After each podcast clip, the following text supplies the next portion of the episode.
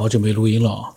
我是在想，就是等蜻蜓和喜马拉雅，呃，节目都一模一样了之后呢，我就开始更新新的节目。现在呢，基本上已经一样。那么今天呢，就是把那个自由思索者这样的一个小群里面的聊天啊，有很多精彩的内容，我来把它录一下。那么第一次上次录的呢是，呃，葡萄。他提到了曼德拉事件，那期呢，可能有人也听到过的。然后那一天呢，也谈到了一些打坐的一些情况。嗯，那葡萄当时发了几个语音，我当时呢没有听。我们今天把它听一下，然后呢我们就接着录下去。我在想会不会有，应该是没有什么重复。我们听一听啊。嗯，所以我有的时候在想，嗯，过去虽然讲有平行宇宙，但是是不是不是平行的宇宙有可能也会出现，就是说叠加，就是说它会分成很多，然后它也会不断的叠加，然后大家就产生了就是说记忆中不同的记忆。因为我那天在网看了一下，就是说，嗯，对曼德拉现象，美国有，中国也有。嗯，平时生活中没有问别人，但是我感觉我我当时也有这种印象。呃，我记得还记得一件事，就是呃，有一次有篇文章是写里根的嘛，然后他说，嗯呃，研究里根的，然后他说里根那人啊是，嗯，就是说天生就是个好演员，因为他当总统的时候有一次好像是，呃呃有关于黑呃黑人人权问题吧，然后里根就说，他说嗯他嗯嗯他参加二战的时候就和黑人一起并肩作战，还有一个呢就是。啊，就以色列，呃，以色列总统到访美国的时候，他说，当时有记者问他，就呃，他说他跟以色列总统说了一段话，就是说，他说，呃，因为就是说，曾经有记者问他说，啊阿战的时候，德国真的杀了那么多，呃，就是说真的杀了那么多，嗯，以色列人吗？然后他说是的，嗯嗯，但是后来的时候。呃，但是后来的时候，经过记者经过别人的证实，嗯，经过别人的查证，说，嗯，当时黑人参军的时间和里根当时参军的时间对不上，应该说他参军的时候不可能和黑人同并肩作战。然后还有一个就是，当时也没有查到任何记者问他的那个问题。然后，当时呢，然后因为大家就在想。这个事件是不是跟里根后来生的病有关？嗯，但是以他当时的那作为总统的情况，当时其他情况都很正常，而且他的病也只能让他忘记一些东西，不可能凭空多出来一些记忆。呃。而且看当时李根那个表，嗯，而且当时有人问到，呃，有人向李，嗯，李根去询问这些事的时候，李根，李根就显得很迷茫的说，他说是真的呀，然后所以有些人就认为，啊，李根天生就是一个非常好的演员，但我有时候在想，是不是李根记忆当中那些事情，事实上和我们现在所知的历史是不一样的。因为他如果说，呃，如果你你说他为了获得别人的，呃，或者别人的好感，去撒这样的一个明显就会拆穿的谎言，因为他不是普通人，他他撒这谎，那肯定大家会去查认的。我觉得也没有这个必要。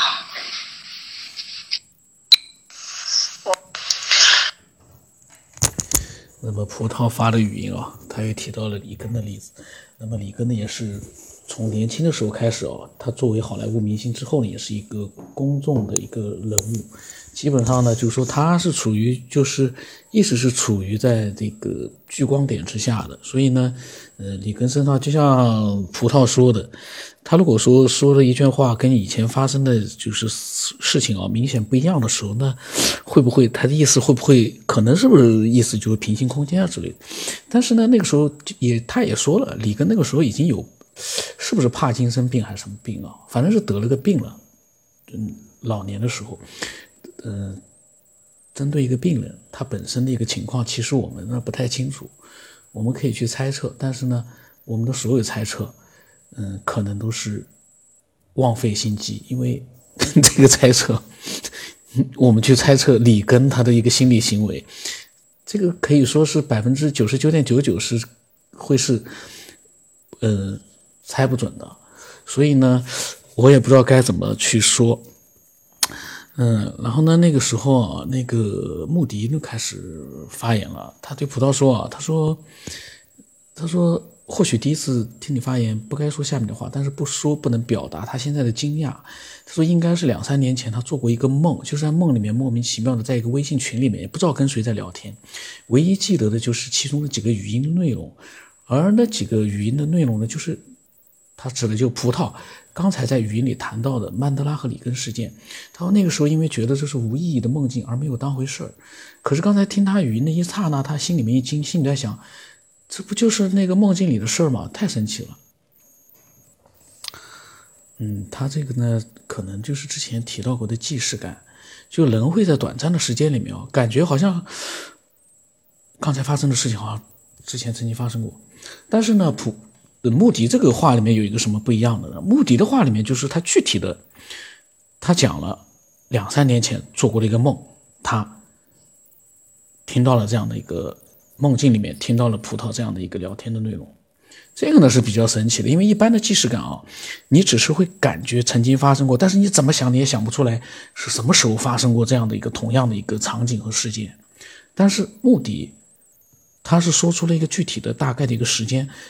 在一个微信群里面聊天，听到了同样的内容，这个呢是比较神奇的。然后呢，穆迪呢问他说：“呃，有没有谁有过相同的经历呢？”然后呢，嗯，葡萄说：“他说他前几天和我关于梦中的步数的问题，他说不知道他们有没有看过。”哎呀，这个聊天时间比较早了，我也忘了。但是呢，在我跟葡萄的聊天里面啊，或者在群里面的聊天里面，应该是到时候。嗯，如果没录过的话，我应该还会看到的。然后目的说：“梦境的场景真的能预测未来的片段吗？还是巧凑巧呢？”他说还没有看到过关于梦中部署的问题。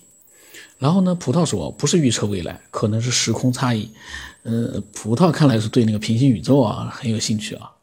然后呢，他那天他说：“他说今天发生了。”葡萄说：“今天发生了一件很灵异的事件。”嗯，今天他无意当中发现他走了十几万步，开始他以为系统出问题了，又重新更新了一下系统，还是这样。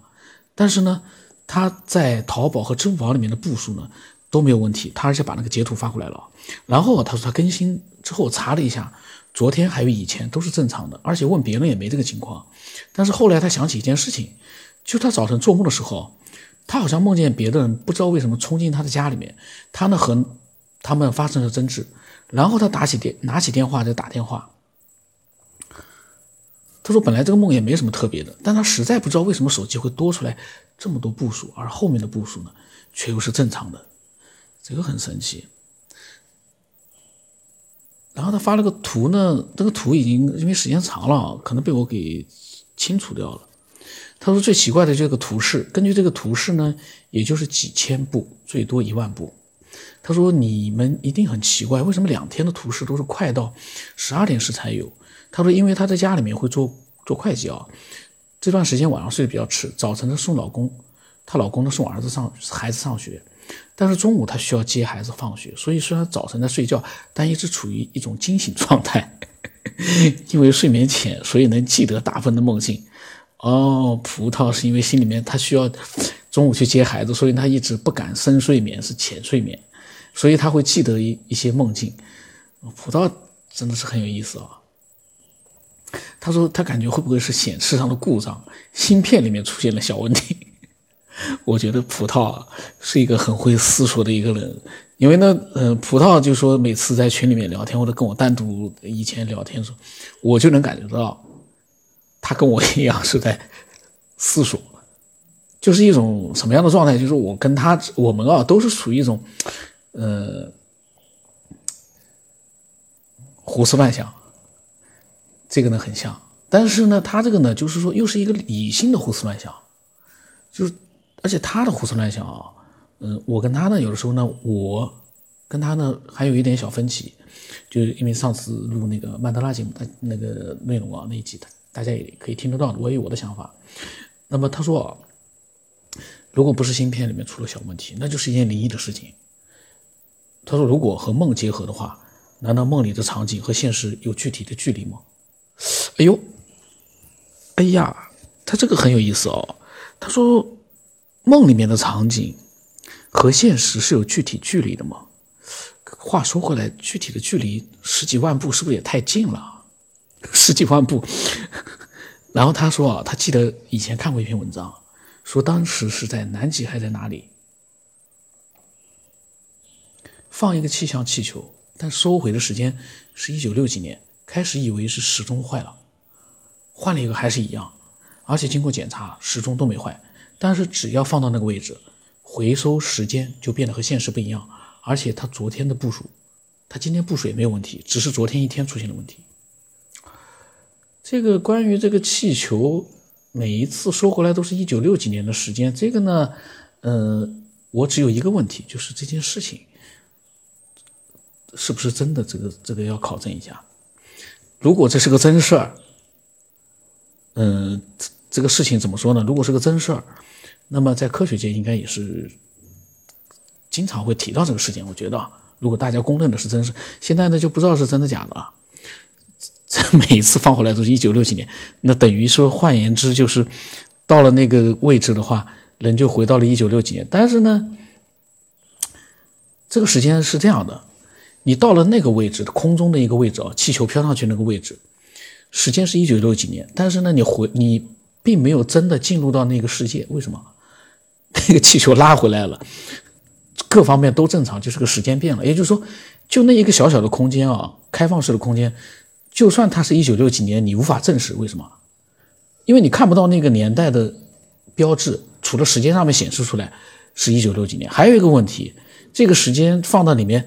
就算那是一九六几年，按照常理来说，钟表自己是不会调的，必须要有一个人去调的。就像我们那个，嗯，时间，除非它慢慢走，时间会变，但是它不会瞬间自己调到一九六几年。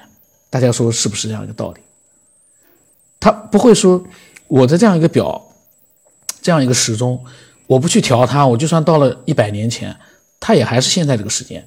必须要有个人调，调到了哦一百年前那个时间，你才会看得出来呀，时间变了。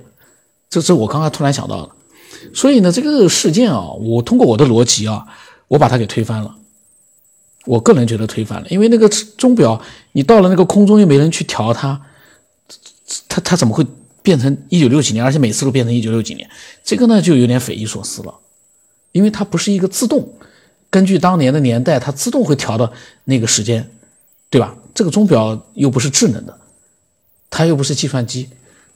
计算机也不可能啊！计算机就算到了一九六几年，没有人调，它还是当时显示的时间。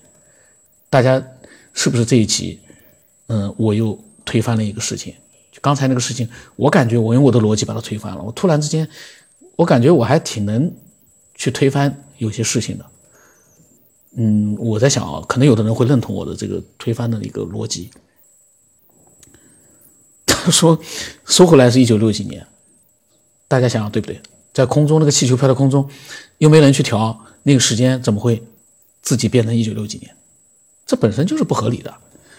我不是不合理，就是说它真的变成一九六几年，那是可能是不是钟出现问题了？就如果它显示一九六几年，那就是一九六几年了，我就觉得不合理，因为没有人调。我不知道我这个这个逻辑啊，大家是不是认同啊？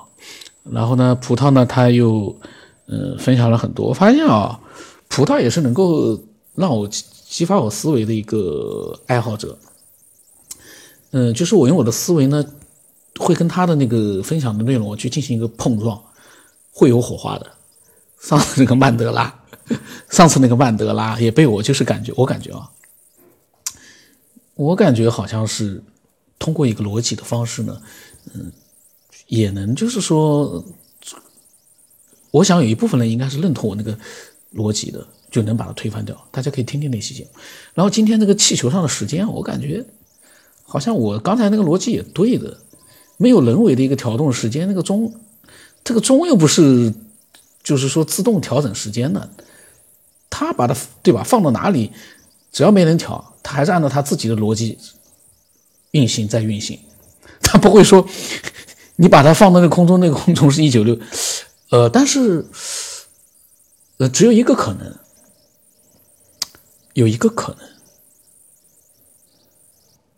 如果气球放上去的时候，上面是没有带时钟的，那个时间啊。结果拿下来的时候啊，上面多了个时钟，那我倒是觉得那确实很神奇。但是这也不可能，我突然之间我也有点混乱了。除非有一个可能，他们在把那个气球放上去的那那那个过程啊，在一九六几年，也有一个同样的一个事件，正好在那边发生了，然后两个气球互换了。两个空间的两个气球互换了，现在的那个气球到了一九六几年，那个时间是变成就是现在时间，然后一九六几年那个时气球呢，到了它这个空间的一个位移转移，它的一九六几年的时间被现在的科科学家拉下来的时候呢，就看到了，越扯越远了，我感觉已经有点圆不回来了。但是我刚才那个逻辑，我觉得还是最呃。就说呢，有一点点那个，呃，推翻的这个力度还是有一点的。那么今天不扯了吧？好长很长时间没录了。那么从现在开始我也开始要录了啊。嗯，因为很多人也都期待这个节目。这个很多人当然不是非常非常多，就是有一部分人啊，嗯，他们爱思索的一群人呢，他们还是在期待的这个节目的更新。所以呢，现在呢就是喜马拉雅跟。蜻蜓呢，就是，呃，同步的去更新了，然后，呃，期待更多人啊，来分享自己的各种各样的一个思索。虽然说现在这个世界啊，变化非常的快，大家的兴趣呢，变化也非常快，包括各种各样的一个商业模式都是变化的非常快。但是，我们对未来的思索，永远不会变，变的只是这个人数而已，一会多一会少。变的只是这个，原来思索的人现在不思索了，可是新的人开始思索了，一直在变，可是呢，所有人潜意识里面对未来的一个答案的一个梦想去解决他的这样的一个想法，应该每个人都有。这句话啊，语病非常的多，大家可以分析一下刚才那句话。那么今天就先到这里了，嗯，下一次呢我会继续把葡萄的一些想法啊，把它分享过来。